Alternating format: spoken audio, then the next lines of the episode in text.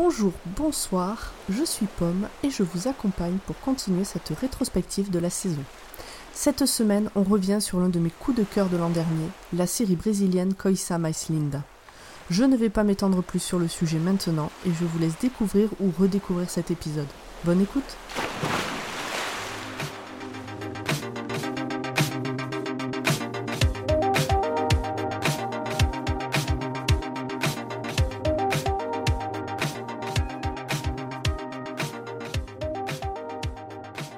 Bonjour, bonsoir et bienvenue dans ce nouvel épisode de Watchlist. Je suis Pomme du roi Steven et de Dr Watt et aujourd'hui je voudrais vous parler d'une série que j'aime profondément et dont je vais écorcher le nom, Coisa Mais Linda. Boa noite, senhoras e senhores. Foi do meu marido a ideia de abrir um restaurante no Rio de Janeiro. Só que a minha parte foi de sugerir, coisa que meu marido achou muito ruim, que esse lugar tivesse música, música ao vivo. Sabe o que ele fez? C'est une série brésilienne Netflix, connue aussi sous les noms de Girls from Ipanema ou Most Beautiful Thing. Elle a actuellement deux saisons à son actif et la saison 3 est programmée pour juin 2021. Ça fait 13 épisodes à l'heure actuelle. Dans les rôles principaux, on peut retrouver que des gens dont je vais également écorcher le nom, pardon par avance aux lusophones. Maria Casadevall, dans le rôle de Malou, Patty de Jésus, dans le rôle d'Adélia, Fernanda Vasconcelos, qui joue Ligia, Mel Lisboa, qui joue Teresa, Leandro Lima, dans le rôle de Chiku, Icaro Silva, dans le rôle de Cap, Gustavo Vas, dans le rôle d'Augusto, Alexandre Surletti joue Nelson et Gustavo Machado qui joue Roberto. Il y a bien d'autres acteurs, mais je ne peux pas citer tout le monde. La série a été créée par Giuliano Cedroni et Heather Ross, oui, je prononce aussi mal le portugais que l'anglais, et a été réalisée par Kaito Ortiz, Hugo Prata et Julia Resende. La BO a été composée pour la série par Joao Herbeta et l'album de la saison 1 est disponible sur Spotify et Deezer et personnellement ça accompagne beaucoup de mes journées en ce moment. Mais alors de quoi ça parle?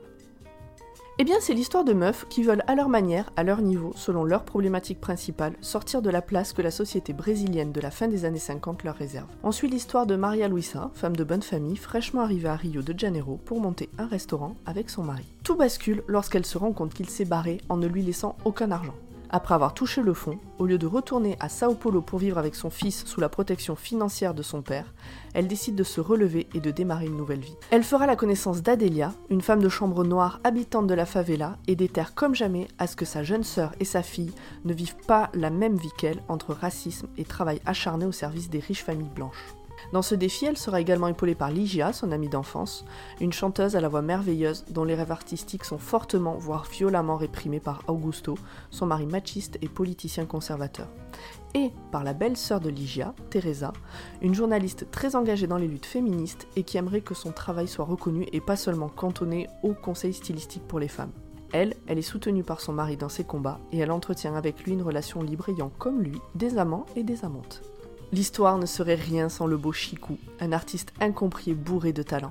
Il fait découvrir la bossa nova alors en pleine émergence à Malou, c'est comme ça que Maria Luisa se fait appeler maintenant. Elle tombe follement amoureuse de cette musique, entre autres, et se jette dedans passionnément.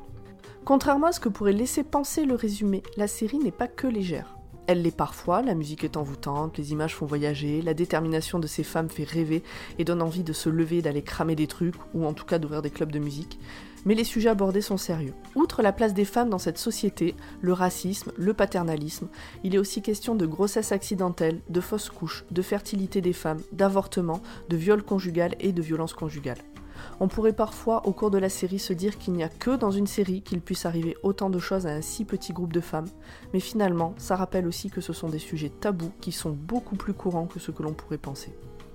Alors je viens de vous placer le décor, et je ne vous en dirai pas beaucoup plus, si ce n'est que la saison 1 est plutôt centrée sur Malou, alors que la saison 2 met en avant les histoires individuelles de chacune des protagonistes. Il y a bien évidemment des hommes qui gravitent dans cet univers, mais aucun ne prend le premier rôle. J'ai sincèrement aimé passer du temps avec ces personnages. J'ai ri, j'ai rêvé, j'ai ragé, j'ai pleuré toutes les larmes de mon corps avec elles. J'ai eu envie de danser et de voyager. Et évidemment, la VO, en portugais, donc, a beaucoup contribué à tout ça. Allez voir Coisa Mais Linda et n'hésitez pas à venir me trouver sur les réseaux sociaux pour en discuter ou sur le Discord de Podcut. Et vivement juin 2021. Watchlist est un podcast du label Podcut.